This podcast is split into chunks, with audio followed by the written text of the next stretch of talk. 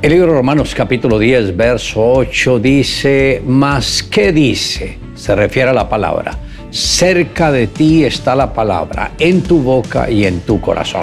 Hoy me gustaría tratar sobre el tema el poder de la palabra hablada.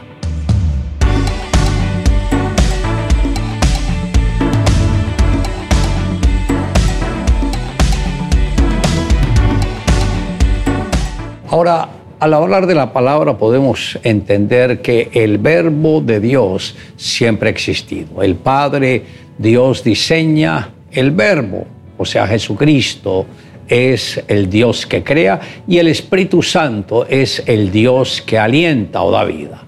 Los tres siempre trabajan en perfecta armonía, como lo enseña el libro de Génesis capítulo 1, verso 3. Y dijo Dios, sea la luz. Esta expresión es liberar la palabra, ponerla en acción para que el mismo Señor entrara a darle forma al caos que había sobre todo lo que Dios estaba creando. Por eso podemos ver que la palabra de Dios crea, y esto se refiere a Jesucristo, que vino a ser el coautor de la creación porque en Él, en Jesús, fueron creadas todas las cosas, las que hay en los cielos y las que hay en la tierra. Esto está en Colosenses capítulo 1, verso 16. Este era en el principio con Dios. Todas las cosas por Él fueron hechas y sin Él nada de lo que ha sido hecho fue hecho. Esto está en Juan capítulo 1, versos 1 al 3. Jesús viene a ser la palabra activa de Dios. Aquel verbo que se hizo carne habitó en un cuerpo humano y se hizo hombre y todos vimos la gloria de Dios lleno de gracia y de verdad. Esto fue lo que dijo el apóstol Juan en el capítulo primero, verso 14 de su evangelio. Jesús sorprendió al mundo con sus enseñanzas. La gente decía, nunca jamás hombre alguno ha hablado como este. Como lo dijo el mismo Señor, el Espíritu es el que da vida, la carne para nada aprovecha. Las palabras que yo os he hablado son espíritu y son vida. Esto lo plasmó en Juan capítulo 6, verso 63. Al leproso el Señor Jesús le dijo, quiero que seas limpio. Y al instante la lepra desapareció. Al ciego el Señor le dijo, conforme a tu fe suceda contigo. A la mujer que tenía esa joroba por 18 años, el mismo Señor le dijo, mujer, eres libre de tu enfermedad. Y al instante fue sanada. A Lázaro, cuando llevaba cuatro días en la tumba, Jesús le dijo, Lázaro, ven fuera. E inmediatamente Lázaro resucitó y salió afuera como el mismo Señor lo había dicho. El Señor está comprometido con su palabra y solo podemos traer su presencia y su cuando creemos en esa palabra. Recordemos, la palabra de Dios imparte vida cumpliendo el propósito específico de Dios en este mundo. Ahora, entendiendo esto, quiero hacer una pregunta la palabra de Dios ha penetrado en su corazón, su vida es gobernada por la palabra de Dios, o sea, por las mismas escrituras.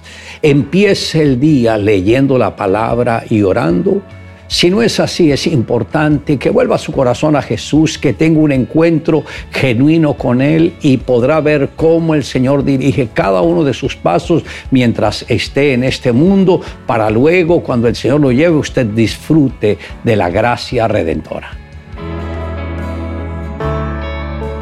Un niño salió a pasear con su padre por la montaña. El niño se cayó y se golpeó, a lo que gritó de dolor, ayuda. De pronto oyó una voz lejana que repetía su grito, ¡ayuda! Algo asustado preguntó, ¿quién anda ahí? Y de nuevo la voz contestó, ¿quién anda ahí? El niño molesto por comprobar quién repetía lo que decía, gritó, sal y da la cara, cobarde.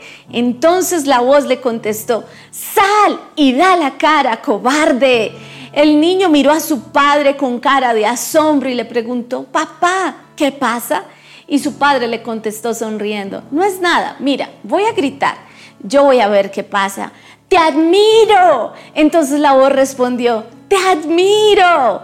El padre del pequeño volvió a decir, te quiero. Y la voz esta vez dijo, te quiero. El padre le explicó a su hijo, este es el eco, repite todo lo que dices. Pero en realidad así es la vida. Esta te devuelve todo lo que das. Si tratas a los demás con bondad, recibirás bondad. Si les insultas, recibirás insultos. Así que ya sabes lo que debes hacer. Si quieres que haya felicidad en ti, preocúpate de hacer a los demás felices. Si quieres que haya amor, ofrece amor. Y ambos, padre e hijo, siguieron su camino por la montaña, pero con una gran enseñanza, tener un corazón bondadoso que se resume en hacer el bien sin mirar a quién. Le invito a que me acompañe en la siguiente oración. Amado Dios, gracias porque nos amaste tanto que entregaste a tu propio Hijo por nuestra redención. Gracias porque la obra del Señor Jesucristo en esta tierra fue perfecta. Y gracias a su obra redentora es que nosotros pudimos conectarnos contigo. Te amamos Dios en Cristo Jesús. Amén. Declare juntamente conmigo porque con el corazón se cree para justicia, pero con la boca se confiesa para salvación.